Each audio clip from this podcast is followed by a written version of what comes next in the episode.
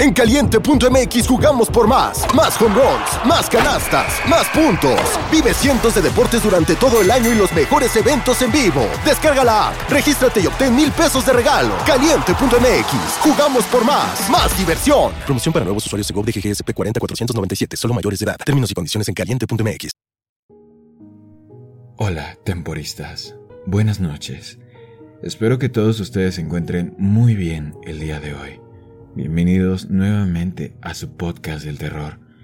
El día de hoy les voy a contar algunas experiencias vividas por un guardabosques.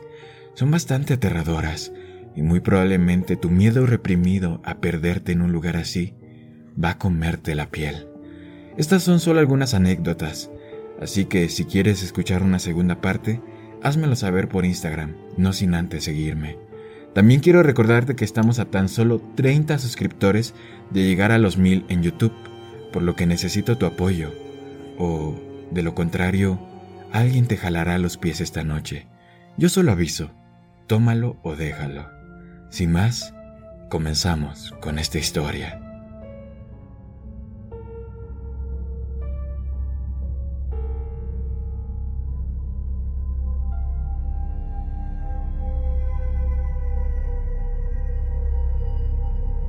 Soy oficial de búsqueda y rescate del Servicio Forestal de mi región. Tengo algunas historias que contar. He sido oficial durante algunos años y en el camino he visto algunas cosas que creo que te interesarán. Tengo un historial bastante bueno para encontrar personas desaparecidas. La mayoría de las veces simplemente se desvían del camino o se deslizan por un pequeño acantilado y no pueden encontrar el camino de regreso.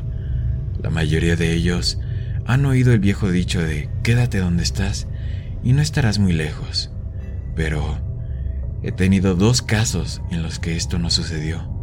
Ambos me molestan mucho y los uso como motivación para buscar aún más en los casos de personas desaparecidas que me llaman. El primero era de un niño pequeño que estaba recogiendo vallas con sus padres. Él y su hermana estaban juntos y ambos desaparecieron al mismo tiempo. Sus padres los perdieron de vista durante unos segundos, y en ese tiempo ambos niños aparentemente se alejaron. Cuando sus padres no pudieron encontrarlos, nos llamaron y salimos a buscar en el área.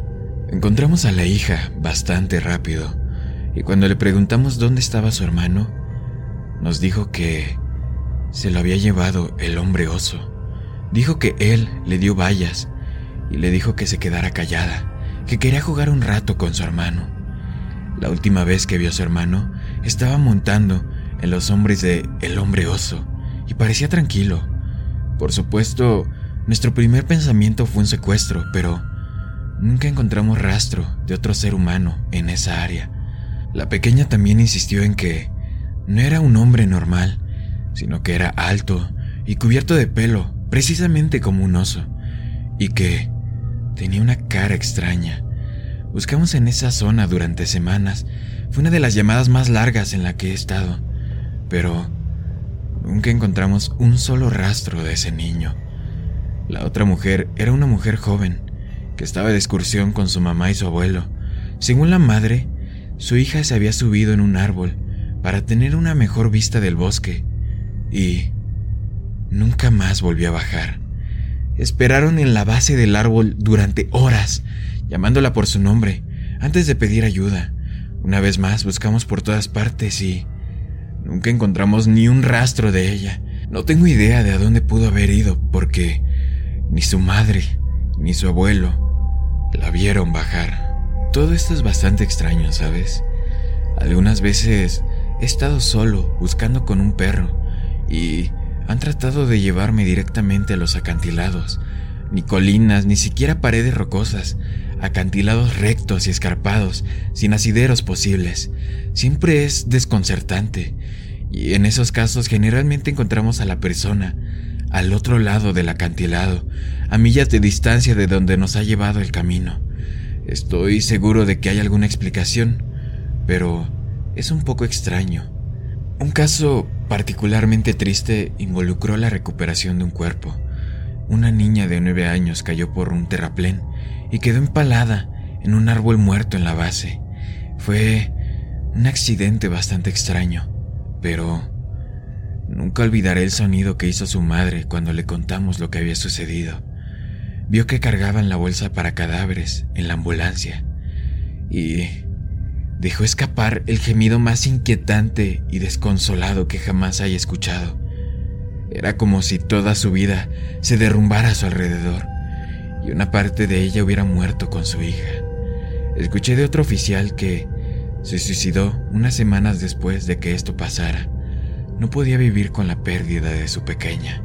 Yo sé que quizá te sientes escéptico con alguna de las cosas que te cuento, pero si tú las vivieras en carne propia, te aseguro que tu vida sería completamente diferente. Por ejemplo, un día fui asociado con otro oficial porque habíamos recibido informes de osos en el área. Estábamos buscando un tipo que no había regresado a casa de un viaje de escalada cuando se suponía que debía hacerlo, y terminamos teniendo que escalar bastante para llegar a donde supusimos que estaría. Lo encontramos atrapado en una pequeña grieta con una pierna rota. No fue nada agradable. Había estado ahí durante casi dos días y su pierna estaba obviamente infectada. Pudimos subirlo a un helicóptero y escuché de uno de los técnicos de emergencias médicas que el tipo estaba absolutamente desconsolado. Les había contado que todo el viaje había estado excelente, pero cuando llegó a la cima, un hombre estaba ahí, como si lo estuviera esperando. Dijo que el tipo no tenía equipo para escalar y que vestía una chamarra tipo parca y pantalones de esquí. Caminó hacia el tipo y cuando se dio la vuelta, dijo que no tenía rostro, estaba en blanco. Se asustó y terminó tratando de bajar de la montaña demasiado rápido, razón por la cual se había caído. Dijo que pudo escuchar al tipo toda la noche, bajando la montaña y soltando unos horribles gritos ahogados. Esa historia sinceramente me traumó muchísimo. Me alegro de no haber estado ahí para escucharlo. Una de las cosas más aterradoras que me ha pasado fue la búsqueda de una mujer que se había separado de su grupo de excursionistas. Estuvimos afuera hasta altas horas de la noche, porque los perros habían captado su olor. Cuando la encontramos, estaba acurrucada, debajo de un gran tronco podrido. Le faltaban los zapatos y la mochila, y claramente estaba en estado de shock. No tenía ninguna lesión, y pudimos hacer que caminara con nosotros de regreso a la base de operaciones. En el camino siguió mirando hacia atrás y preguntándonos con demasiada ansiedad por qué... Ah, hasta a mí me da escalofríos de recordarlo. ¿Por qué ese hombre, grande con ojos negros, nos estaba siguiendo? No pudimos ver a nadie, así que simplemente lo descartamos como un extraño síntoma de conmoción. Pero cuanto más nos acercamos a la base, más agitada se ponía esta mujer Seguía pidiéndome que yo le dijera al hombre que dejara de hacerle muecas. ¿Puedes imaginarte esto? Estoy yo, mi compañero y una mujer muy histérica, gritándonos que había un hombre gigante haciéndole muecas detrás de nosotros. En un momento se detuvo y se dio la vuelta y comenzó a gritar en el bosque, diciendo que quería que la dejara en paz. Ella no se iba a ir con él, dijo, y también mencionó que no nos entregaría a él. Bastante aterrador, pero finalmente conseguimos que siguiera moviéndose. Pero, en un momento dado, empezamos a escuchar ruidos extraños a nuestro alrededor. Era casi como un toser, pero más rítmico y profundo. Como, como un insecto, realmente no sé de qué otra manera describirlo. Cuando estábamos dentro del sitio de operaciones de la base, la mujer se vuelve hacia mí y sus ojos estaban tan abiertos como Puede imaginar que un humano podría abrirlos. Entonces ella toca mi hombro y dice, el hombre quiere que te diga que aceleres, que no le gusta mirar la cicatriz de tu cuello. Carajo, se me, se me pone la piel chinita de tan solo recordarlo porque, efectivamente, tengo una cicatriz muy pequeña en la base de mi cuello, pero en su mayor parte está escondida, y no tengo idea de cómo la vio esta mujer. Justo después de que ella lo dice, escucho esa extraña tos junto a mi oído y casi se me sale el corazón del pecho. Joder, ni siquiera me gusta recordarlo. Al final la llevé rápidamente a operaciones, tratando de no mostrar lo asustado que estaba, pero debo decir que estaba muy feliz cuando salimos del área esa noche. Y bueno, esta es la última que les contaré, y es probablemente la historia más rara que tengo. Ahora, no sé si esto es cierto en todas las unidades de guardabosques, pero en la mía es algo que todos sabemos pero nunca mencionamos y regularmente nos encontramos. Puedes intentar incluso preguntar al respecto a otros oficiales de guardabosques, pero incluso si saben de lo que estás hablando, probablemente no dirán nada. Nuestros superiores nos han dicho que simplemente dejemos el tema a un lado, y en este punto todos nos hemos acostumbrado tanto que ya ni siquiera parece extraño. ¿Qué es lo que ocurre?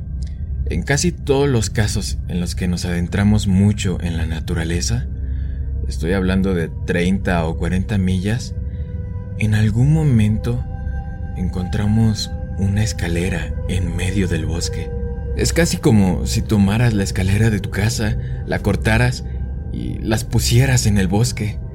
Yo pregunté al respecto la primera vez que vi algo así y el otro oficial simplemente me dijo que no me preocupara, que era totalmente normal. Todos a los que les pregunté dijeron lo mismo. En verdad quería obtener respuestas, pero me dijeron muy enfáticamente que nunca me acercara a alguna escalera así. Desde ese momento simplemente las ignoro cuando me encuentro con ellas, porque sucede con mucha frecuencia. Esas han sido todas las anécdotas de esta noche. Espero que te hayan gustado. Si quieres escuchar una segunda parte con más anécdotas, no dudes en hacérmelo saber por Instagram. Sin más, me despido. Muy buenas noches, querido amigo y amiga mía.